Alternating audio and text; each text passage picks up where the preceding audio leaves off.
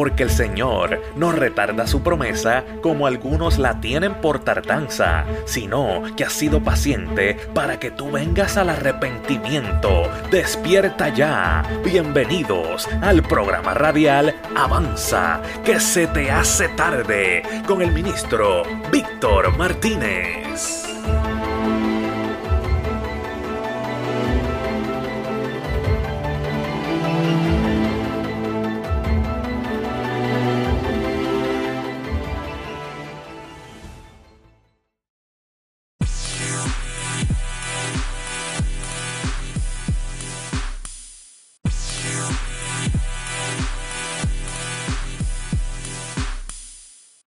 Segunda de Samuel capítulo 10 versículo 9.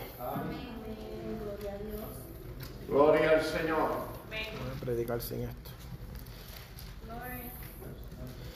Y la iglesia que lo tiene dice, Amén. Aleluya. Y lee en el nombre del Padre, del Hijo y del Espíritu Santo. Amén.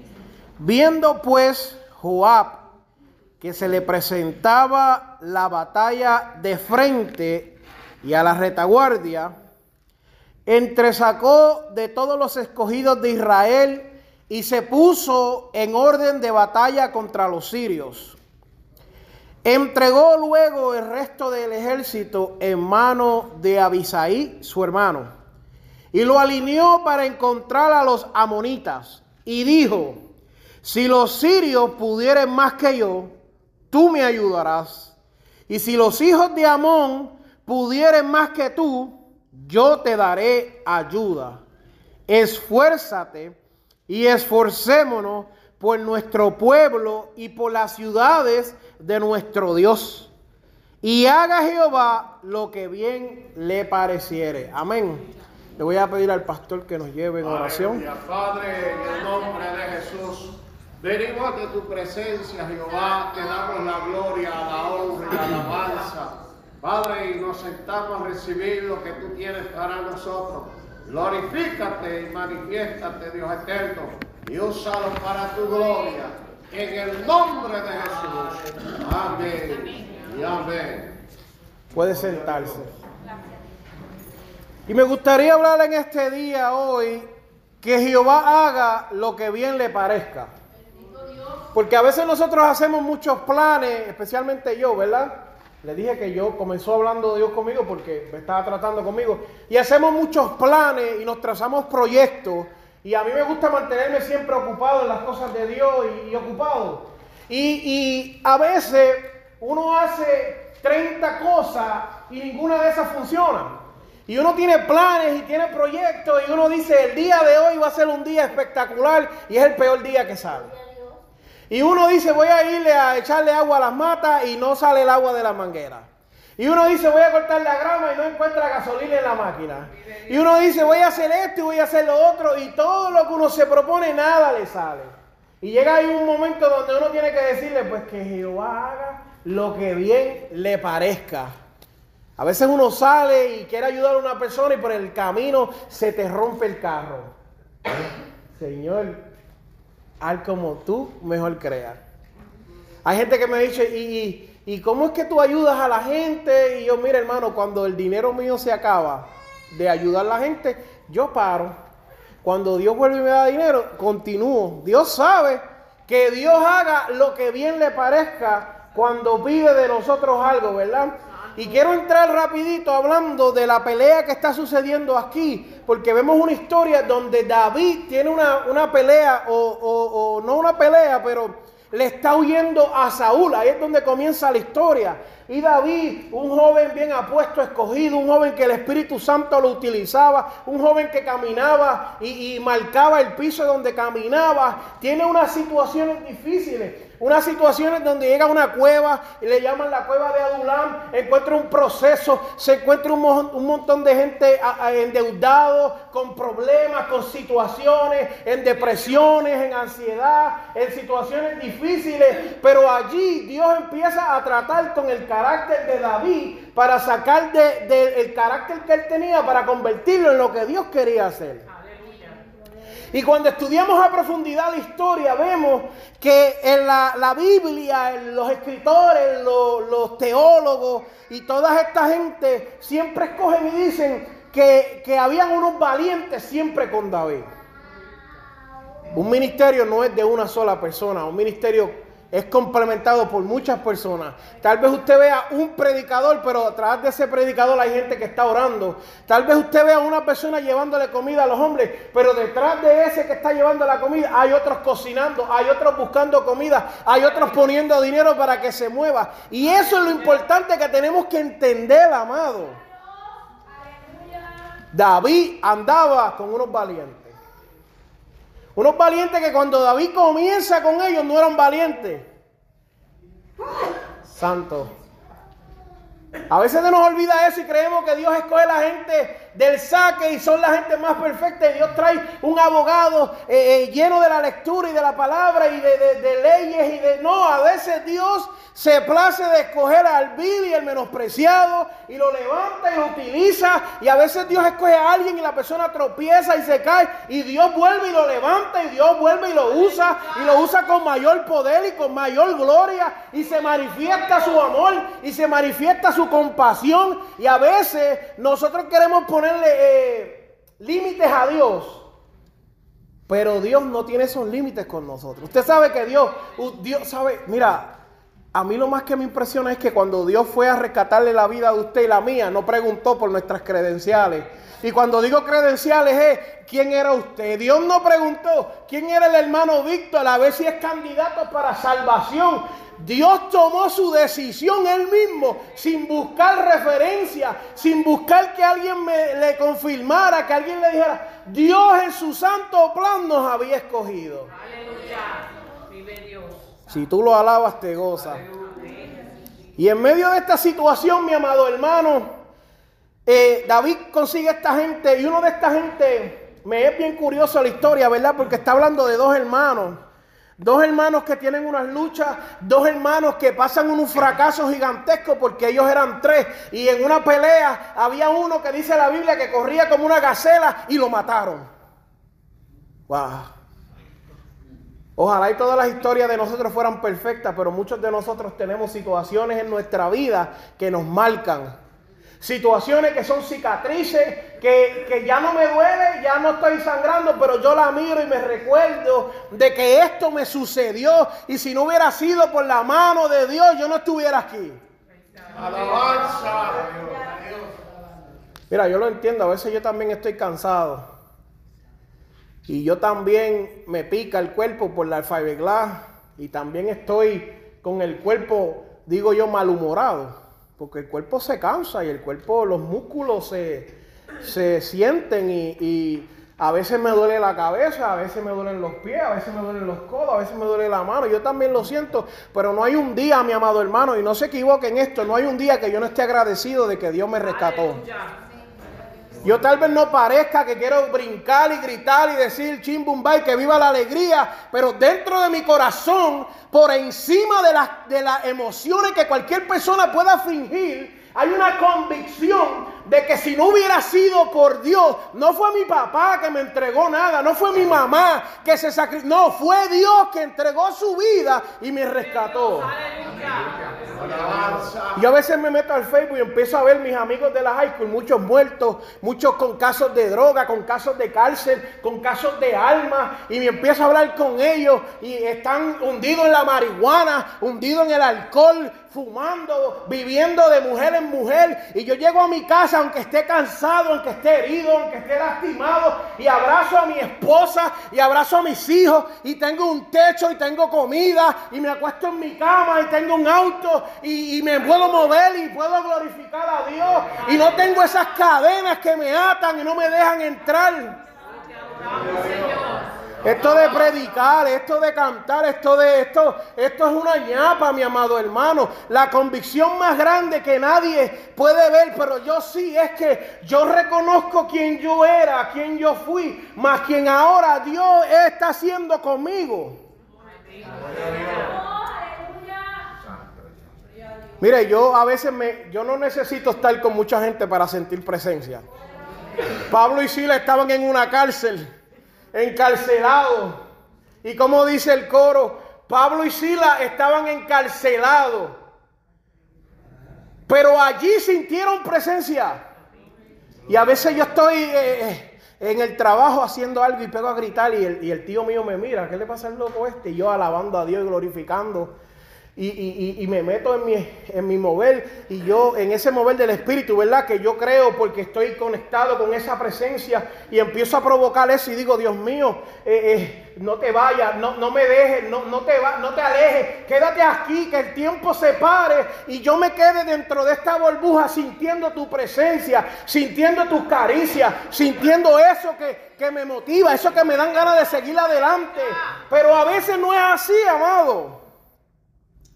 Y este hombre era un capitán del ejército de David. A veces tomó unas decisiones medias extrañas, como matar al asesino de su hermano. Pero con todo y eso, Dios tenía propósitos para con él.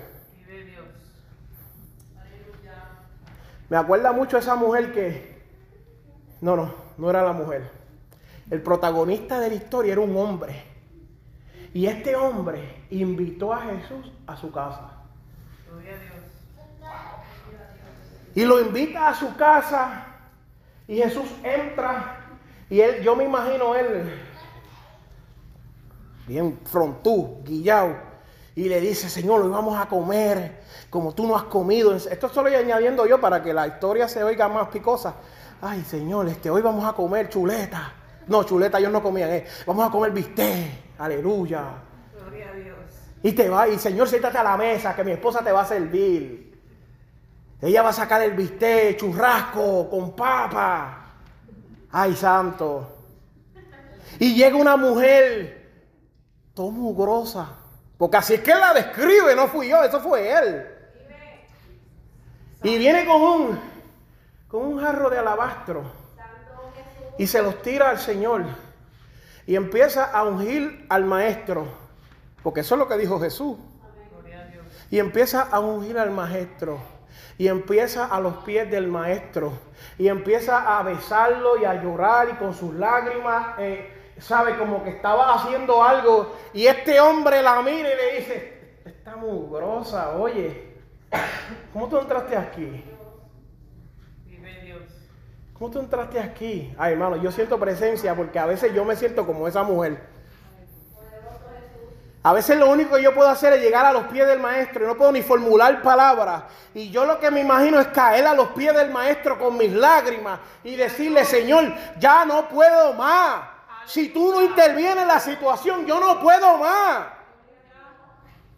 A veces yo, a veces, a veces yo tengo que pedirle más al Señor porque yo tengo como que la mecha media corta. Y tengo que decirle, Señor, dame más para poder aguantar más. Y esta mujer está con sus lágrimas. Es que yo no sé si usted puede ver esa imagen, pero yo me la imagino, el Señor sentado y esa mujer ahí. Y yo la gente mirando al amado, pero esa gente, esa gente no le cambiaba la intención del corazón de esa mujer. Esa mujer tenía un deseo y ninguna persona que estaba allí se lo iba a quitar. Y a veces a nosotros nos da vergüenza decir aleluya y gloria a Dios. Pero esa mujer no le importó la gente, no le importaron los dueños de la casa y siguió adorando a Dios verdaderamente. Incluso cuando el hombre la señala y le dice cuantas cosas, ella siguió a los pies del maestro. ¡Alabanza! A veces somos tan... ¿sabes? Yo a veces estoy en una dirección, no voy a decir somos, soy, soy.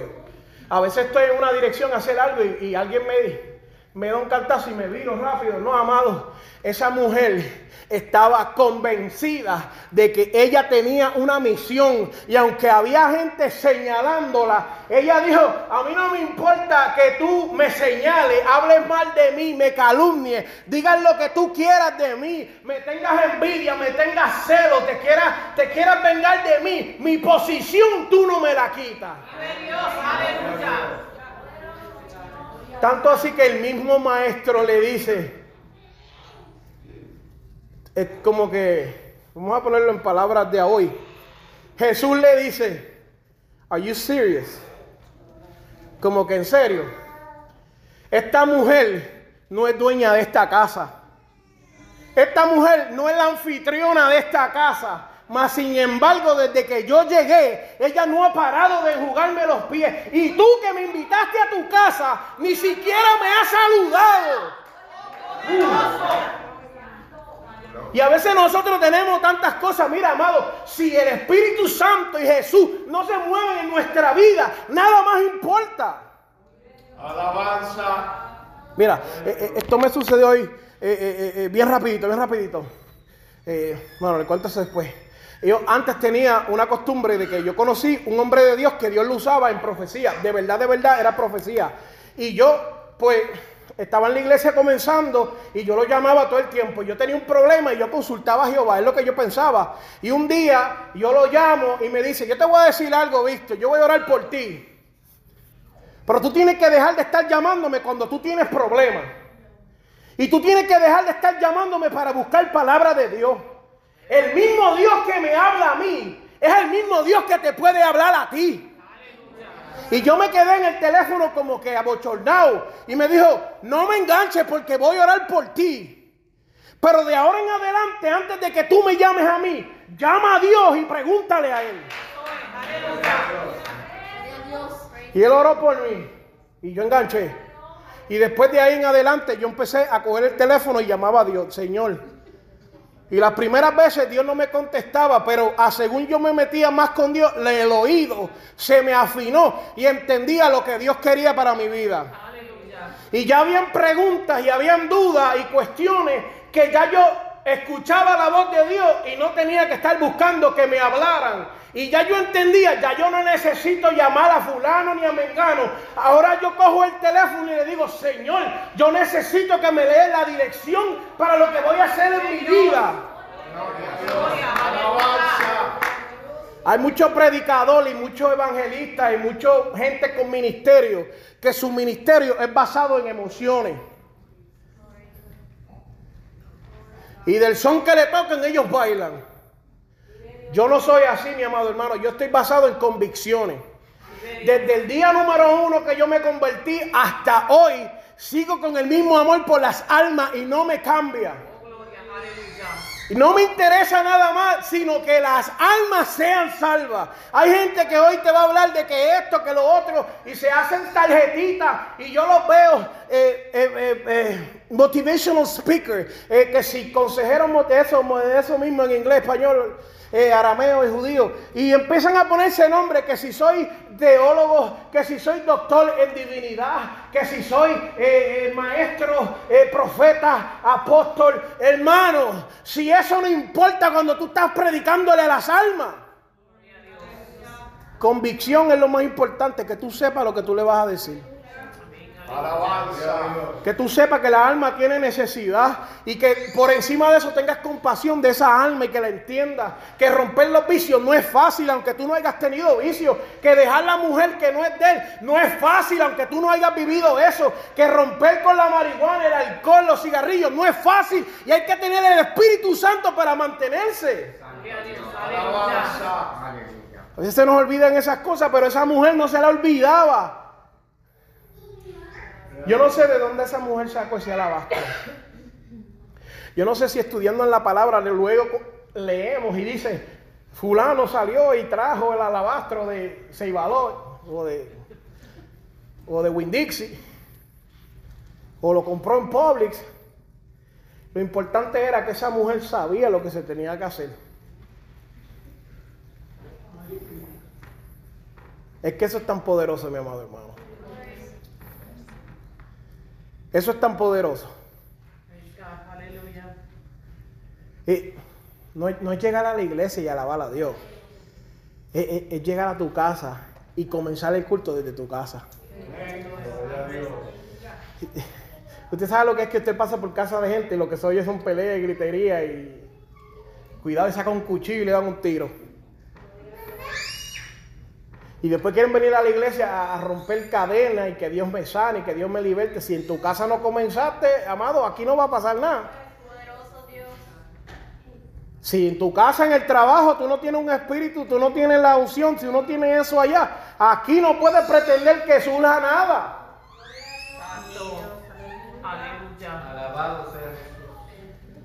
Yo te digo, amado, mira, este, yo he, entendido en estos últimos días, no aquí, gracias a Dios, pues si no lo decía, pero he tenido unas situaciones donde me han señalado, eh, me han, me han dicho un par de cosas. Y hay gente que lo que hace es provocar a uno, a ver cómo uno reacciona, para después decirte, tú no eres cristiano, eh, pero me, me, me lleva provocando tiempito. ¿Sabes? Hay gente que dice, me bajo de la cruz y... Pero yo no digo eso. No. Eso hay gente que lo dice, pero yo no. Yo pongo la otra mejilla. Alaba. Tengo dos, tengo dos, tengo dos cachetes grandes, alaba. Y me he puesto a pensar, y se lo estaba hablando a Sarita, y en una, como que ella me dijo, en una de las situaciones, pero haz algo. Y yo le dije, mira, ya yo estoy cansado de pelear con la gente. Hermano, ya yo estoy cansado de pelear con la gente. Y yo estoy cansado de, de, yo salir de siete predicaciones y ver la gloria de Dios y volver y que me traten como si fuera un mundano. Yo no sé cómo la gente, yo no sé lo que le pasa a la gente. De momento cuando tú, ay sí, gloria a Dios y aleluya, y cuando te da la espalda, fuácata, fuácata, ven, gloria a Dios. Estoy cansado de eso ya. A veces yo le digo, Señor, ¿para qué tú me hablas de ministerio? Si eso es lo que me toca, olvídate de eso. Cogete a otra persona que, que le guste eso. Ese masoquismo. Yo no quiero eso. Yo quiero que la gente se convierta y estar feliz con ellos. No quiero este, esta pila de, de, de problemas y situaciones innecesarios. Envidia de cosas que para mí son cosas pequeñas. Gente que envidia lo que es pequeño tuyo. Ah, mira que ella se está tomando un agua purificada. Mira que ella tiene un carro del 98. Pero en una de las, en una, otra persona me dijo, eh, me dijo por otro nombre, pero me dijo, mira este, ¿por qué tú no coges y lo avergüenzas? Y yo, ¿verdad? Eh? No, tú sabes que yo no hago eso. Pero ¿por qué no lo vas a avergonzar? Y yo, porque es que yo tengo que poner energía de mí para procesar ese mal pensamiento y yo no estoy para eso. Ah, pero que Dios, no me importa. Yo prefiero seguir mi camino y olvídate, yo no voy a estar cogiendo lucha con nadie. Y me dijo, no, yo le, yo le dije, yo lo suelto en banda y que no me importa lo que diga. Esa misma gente que habla de mal de tu espalda, de frente tuyo, te besan porque no tienen el corazón para decirte las cosas en la cara. Pero yo no, yo tengo el Espíritu Santo y yo voy caminando tranquilito. Y lo que tú digas hoy de mí, mañana te lo tienes que comer porque yo ando con el Señor. Tranquilito y suave por mi orillita. Yo voy suave, gracias Señor. Y la gente señalando y diciendo cosas, diga lo que usted le quiera decir. Que Jehová haga lo que bien le parezca. Estaba sentado, eh, eh, fue en el trabajo una de las situaciones y hay una señora que parece que era cristiana y me dice, Víctor, lo que pasa, yo no sé, las piedras hablan más que los cristianos, alaba. Me dice, Víctor, yo creo que lo que pasa es que Dios está utilizando esas situaciones para moldear tu carácter. Y yo guardé el sándwich mío, lo guardé, aquí está Dios, guardé la Pepsi, cerré el lunchpack y me quedé así como que alaba. Dios está utilizando eso para que tú moldees tu carácter. Para que tú moldees tu carácter, pero yo digo, no está fácil. No está fácil. Esta mujer estaba escuchando eso. Pero yo me imagino que ella estaba en lo de ella. Que Jehová haga lo que bien le parezca. Y llorando. Y, y su sentimiento saliendo de ella. Expresando su amor. Ella no le importó en qué casa estaban. Ella no le importó qué, eh, eh, ¿cómo es? Líder de la sinagoga, de la, de la, del, del, del, grupo estaba mirándola, quién iba a decir lo que iba a decir de ella. Es más, yo le voy a decir más, las palabras exactas es, el hombre, que usted, que usted no sabe, pero yo se lo voy a decir, el hombre que la está juzgando le dice, si mira, es tan y tan mal el corazón de ese tipo, que él dice, si este fuera profeta, si este supiera de verdad, supiera quién era ella, ¿Qué eso significa?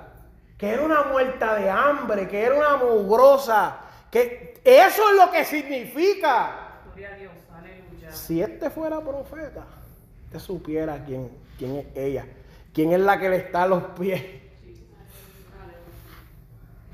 Es que, es que lo que le estaba diciendo no cambia la realidad de ella.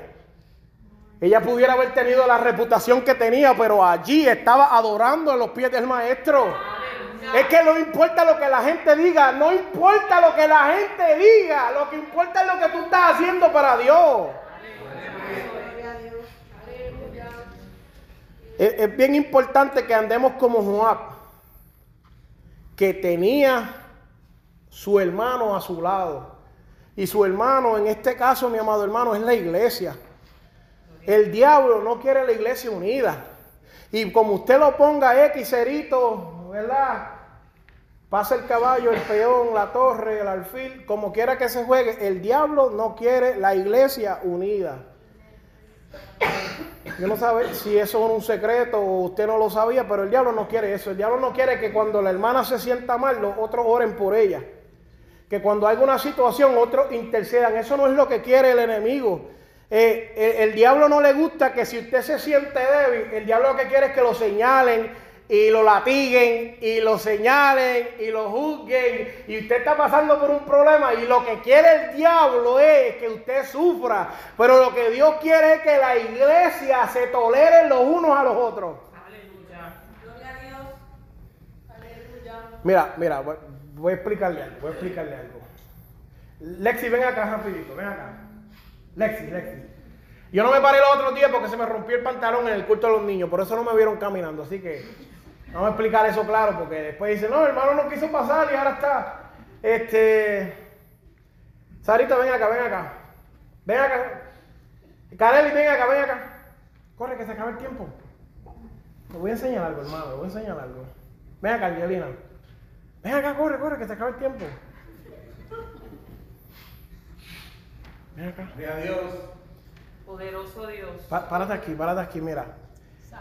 Si tú sabes que si, ok, so, yo voy a brincar y ustedes me van a agarrar, ¿ok? ¿Verdad que no? ¿Por qué no me pueden agarrar? Porque ellas no son las personas indicadas. Ellas no son las personas indicadas, no me pueden agarrar, ellas no están preparadas. ¿Qué quiere decir esto? Que tal vez si yo brinco, ellas me van a dejar caer. Lo más seguro es que se muevan y me voy a chocar ahí. Pero Harry, ven acá, ven acá, ven acá, José. ¿Y ¿Dónde está Charlie? Se me fue. Corre, corre, ven, ven, se me acaba el tiempo, corre, ven acá, ven acá. ¿Dónde está Charlie? ¿Se fue? Ramón, ven acá, corre, ven acá. Ven acá, Ramón, corre, corre. Pues no venga entonces, quédate por allá. Busca Charlie, busca a Charlie. No, que si te duele la espalda no me puedes agarrar. Te vas a lastimar. Que Jehová haga lo que bien le parezca entonces. Entonces, si yo estoy con la gente equivocada dentro de la iglesia, alaba, ¿qué va a pasar? Bendito, pero yo no estoy predicando y me están escuchando. Si no estoy con la gente eh, correcta, me voy a golpear, me voy a lastimar, me voy a... Pero si yo estoy con el grupo correcto y me caigo, ¿qué pasa? Me aguanta, ¿verdad? Pero ¿qué pasa si, si yo me voy a caer? Me agarra. No voy a brincar porque yo no, no, no creo que los hermanos. Si tú no tienes la gente correcta a tu lado, mi amado hermano, cuando tú vayas a, a caminando y te tropieces y te caigas, no tienes quien te aguante. En contrario, gracias, se pueden sentar, gracias, gracias. Si, tú no tienes la gente eh, correcta en tu vida, y eso era lo que le pasaba a, a- este hombre. Pero mira lo que dice Eclesiastés 4.10, y amado, con esto terminamos. Mira, eh, si quiere ir conmigo rapidito, vaya allá que le voy a mostrar algo que dice la palabra. Cuando usted lo lee en la nueva traducción viviente, que es como que el español de ahora le dice, alguien que está solo, no, no, no, se lo voy a leer primero como dice aquí. Mira, dice así, eh, dos son, mejores son dos que uno, porque tienen mejor paga de su trabajo. Eso está hablando de la unión dentro de la iglesia, ¿ok? Aunque dice dos, no se imagine que son dos, somos más. Porque si uno cayere, el otro, ¿qué va a hacer? Gloria a Dios por esos dos. Y si alguno prevaleciere contra uno, y cuando yo estaba escuchando eso, prevalecer es mantenerse de pie. Pero cuando tú lo estudias en el español de ahora, dice, alguien que está solo puede ser atacado y puede ser vencido. Mas sin embargo, si son dos, se ponen de espalda con espalda, aleluya. Y eso es lo que estaba haciendo Joab y Abisai. Y él estaba diciendo, si el ejército de los sirios se levanta contra ti y pueden contigo, yo voy a pelear contigo. Y aunque tú estés cansado, yo te voy a ayudar. Ay, hermano, yo por favor. Que ahí por lo menos decía cuatro gloria a Dios y tres aleluya. Que hay momentos en nuestra vida que nosotros no podemos. Y tú necesitas a alguien que te levante la mano. Y tú eres la persona correcta. Bendito Dios. Poderoso Dios. Si usted lo deja el domingo, si usted lo deja, el Dios del domingo se manifiesta. Si no, espera el domingo y se, se goza. Porque ¿qué está sucediendo? Dos estaban peleando. Oye, es que tú tienes que saber quién tú eres para decirle eso a tu hermano. Aleluya. Usted no ha vivido una situación donde usted va a buscar ayuda de su hermano y su hermano le dice, en el nombre de Jehová, eso va a suceder y usted se queda como que, wow, tú tienes más fe que yo. Mira, a mí me llamó una abogada, la presidente de la Asociación de Abogados en el estado de la Florida de los puertorriqueños. Más arriba que ella en los puertorriqueños abogados no hay nadie. Amiga mía. Y me llamó. Y me dijo, antes de eso, ella, ella era atea. Y era atea. Y un día me llama. y Estoy en la tienda. Y estoy comprando unas galletas. Y esta mujer me llama.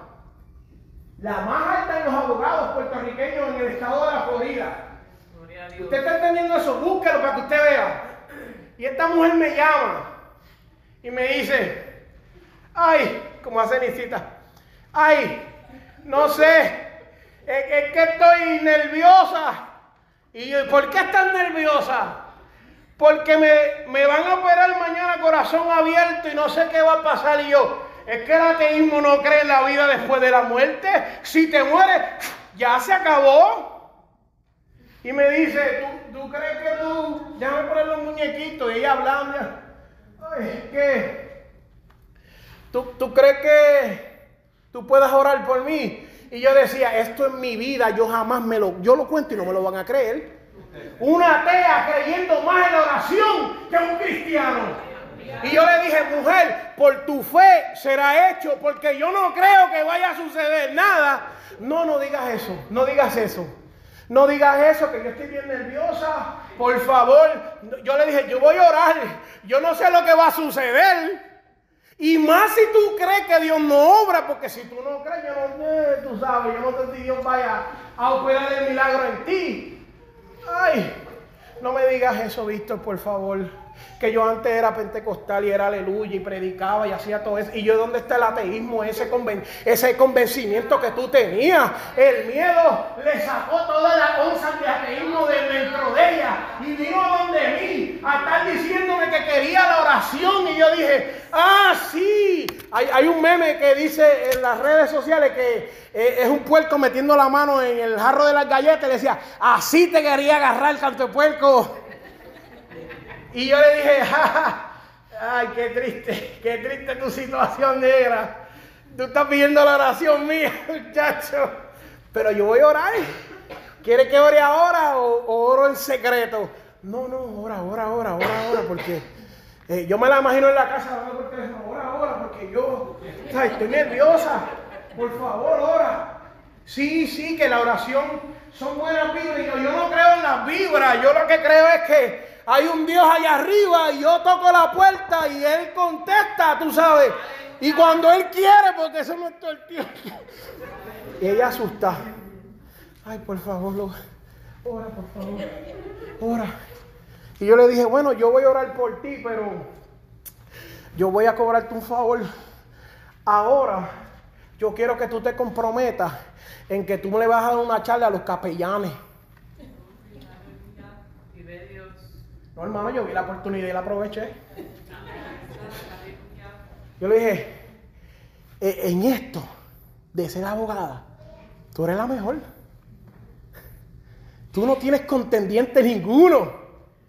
Si tú no te comprometes conmigo que le vas a dar una charla a los capellanes, porque ella ha sido psicóloga, eh, procuradora, procuradora de la mujer, trabajó en la cárcel de las mujeres, tiene una experiencia pero terrible, tiene los casos más ganados. Esta mujer está corriendo para ser la primera jueza en todos estos counties eh, eh, puertorriqueñas. Marcos Rubio la fue a buscar para que fuera parte de su delegación y trabajara con él. Esta mujer está bien parada. Yo le dije, bueno, si tú quieres que Dios obre en tu vida, tú tienes que dejar que Jehová haga como bien le parezca. El martes la vi y le dije, mira, ¿dónde está tu promesa? Me dijo, cuando tú quieras. Cuando tú quieras, pues ya salió. Dios la guardó, alá. Yo no sé cómo eso pasó, yo no me pregunte, eso fue allá un milagro de Dios.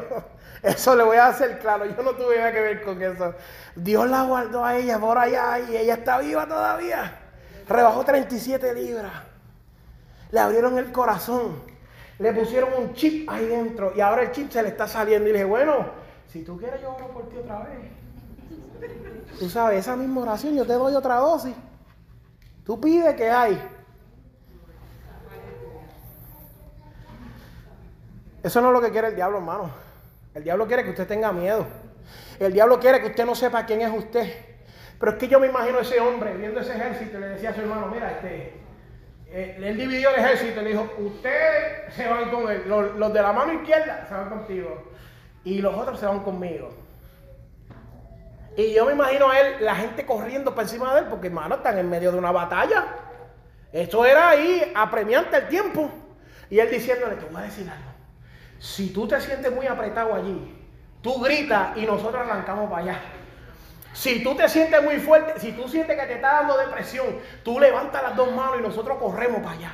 Si tú sientes que tienes ansiedad y que no puedes adorar a Dios en medio del culto, levanta las dos manos y empieza a brincar para que Dios se manifieste. Si tú sientes que, que estás teniendo problemas matrimoniales, levanta las dos manos y levanta los dos pies también, que nosotros te vamos a ayudar. Yo no sé lo que tú estás pasando, pero si tú necesitas mi ayuda, tú sabes lo que él le dijo.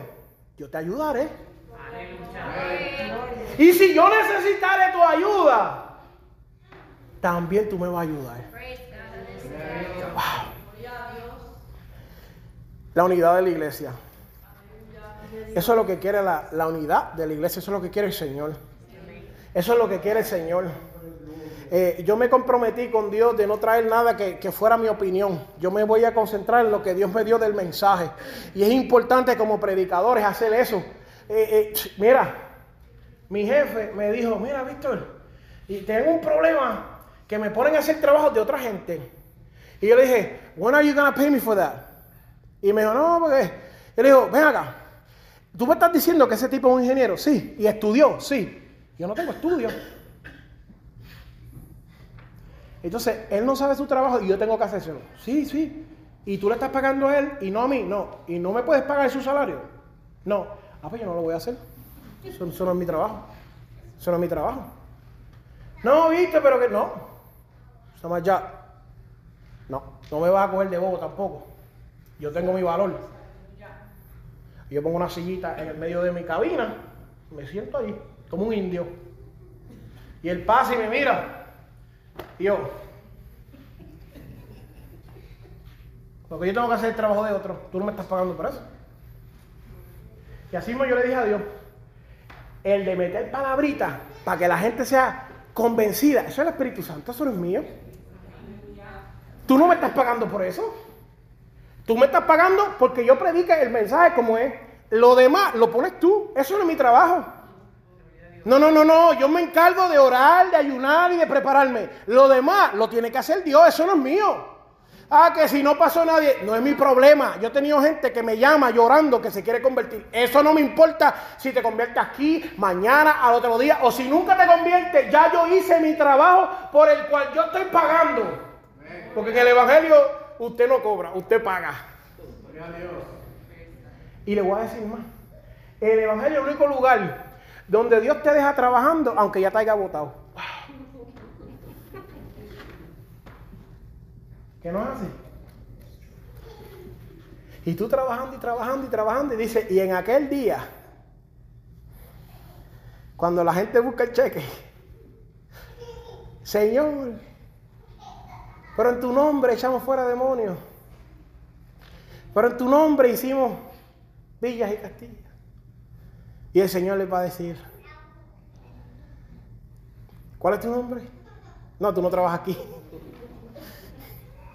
No, Señor, pero otra vez, apellido, Mm, Martínez, mm, mm, mm. no lo veo, no lo veo. Tú no trabajas aquí. Y todo ese tiempo yo ponchando ahí y esforzándome para nada, hermano. Vamos a ponerle unas pilas. La unidad de la iglesia. Siempre suceden cosas, siempre, siempre el enemigo quiere traer cosas que no son. Siempre, siempre, siempre. Pero yo le voy a decir algo. Si uno cae, el otro, ¿qué dice la Biblia? Lo levanta. Hay una parte que me gusta mucho que dice que si hay dos durmiendo, se calientan. Alaba. Yo no sé si usted tiene una frisa gorda, pero con estos fríos que pasaron en estos días, amado, la iglesia es para eso. No se supone que entre nosotros hay envidia, porque usted no sa- la envidia, le voy a decir y lo quiero romper, porque a veces tratamos estas cosas y no las entendemos. La envidia proviene de un deseo que yo tengo de tener algo mejor que tú. Pero ¿cómo yo me voy a sentir así si yo no sé tu contexto ni tu historia? Entonces, ¿cómo yo voy a sentir la envidia de los zapatos del hermano Ramón si yo no sé lo mucho que el hermano Ramón ha tenido que trabajar por los, zapatos? Y sabe Dios, yo tengo 40 pares de zapatos en mi casa y los únicos, no sé, yo, yo, me voy a usar yo. Y yo lo único que tengo es un par. ¿Por qué ese sentimiento? Ese sentimiento no proviene de Dios. Ese sentimiento proviene de tu carne. De tu carne proviene eso. Entonces, tenemos que identificar lo que nos está afectando para entonces removerlo. ¿Tú sabes lo que es un chisme? Un chisme es cuando se habla de alguien sin tener la información completa o si es verdad. Porque usted está diciendo o yo estoy diciendo algo que yo no estoy seguro. Se nos olvida de que cada palabra que vamos a hablar, lo voy a cortar para que lo entiendan en el español hebreo. Las palabras que vamos a decir nos van a servir de testimonio delante del Padre, del Hijo y del Espíritu Santo. Porque a veces nos vamos, no, que hermano es fornicario, que no, no. Hay cosas que producimos nosotros y nosotros mismos tenemos que reprenderlas. No, que si el hermano tal, la hermana tal no me... No, hermano, eso usted no viene a la iglesia para eso. Que si le salió un gallito, pues usted échele maíz y glorifique a Dios. Mira, gente envidiando y sintiéndose con celo de cosas que otros hermanos apenas están haciendo. La hermana mía es terrible, amado. Mi hermana. Esa es terrible. Yo tengo miedo ahora hasta de mencionarla aquí. Pero Dios la está levantando. Y Dios la está usando. Y Dios le está abriendo puertas. Y tú sabes lo que yo hago. Yo le mando mensajes, sigue, sigue, no te detengas, sigue, sigue, sigue, sigue, sigue, dale, dale mi bella Laura, dale, dale, dale, dale. Ay, gracias, gracias. Y, y, y, y, pam, va a otro lugar a predicar y yo, wow, de verdad que Dios te usó. Y, y, y antier le dije, mano, te invitaron para esa iglesia. A mí nunca me han invitado ahí. Y hace que como que, oh, ok. Yo dije, pero gloria a Dios por eso. Que donde yo no llegue, tú llegues. ¿Por qué tiene que haber en mí envidia si hermano. No, no debe de haber eso. Yo me tengo que sentir bien cuando mi hermano está siendo prosperado y bendecido. Esa es nuestra oración.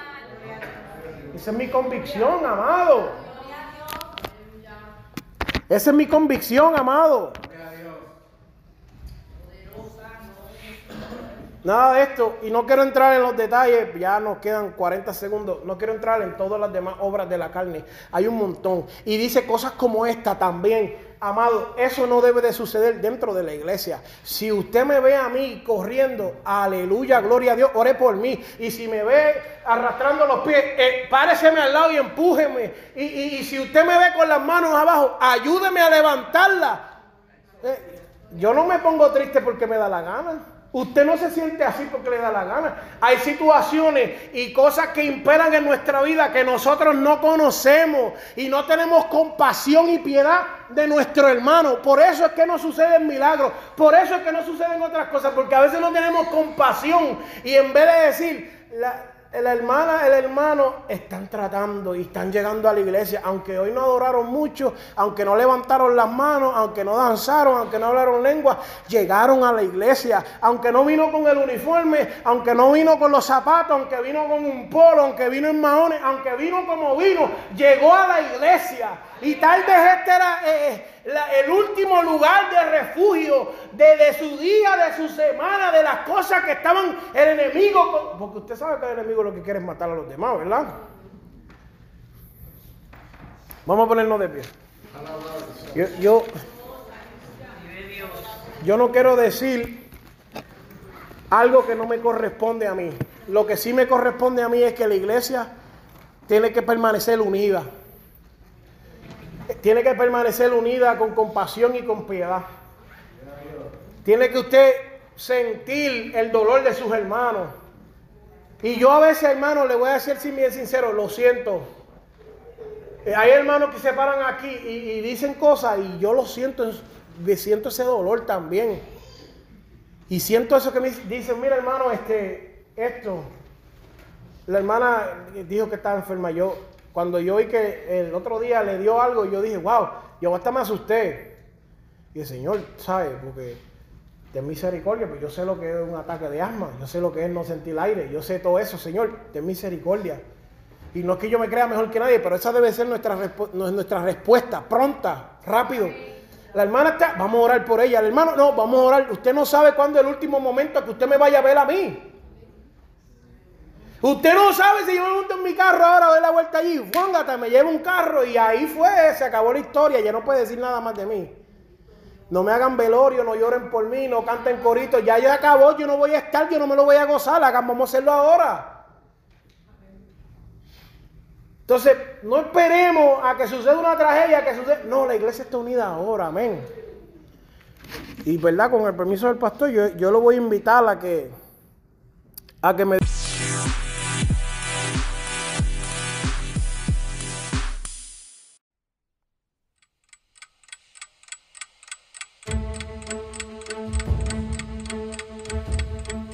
Esto fue el programa radial Avanza, que se te hace tarde, con el ministro Víctor Martínez, porque el Señor no retarda su promesa como algunos la tienen por tardanza, sino que ha sido paciente para que tú vengas al arrepentimiento. Así que despierta ya, porque se te está haciendo tarde. Será hasta el próximo programa. Bendiciones.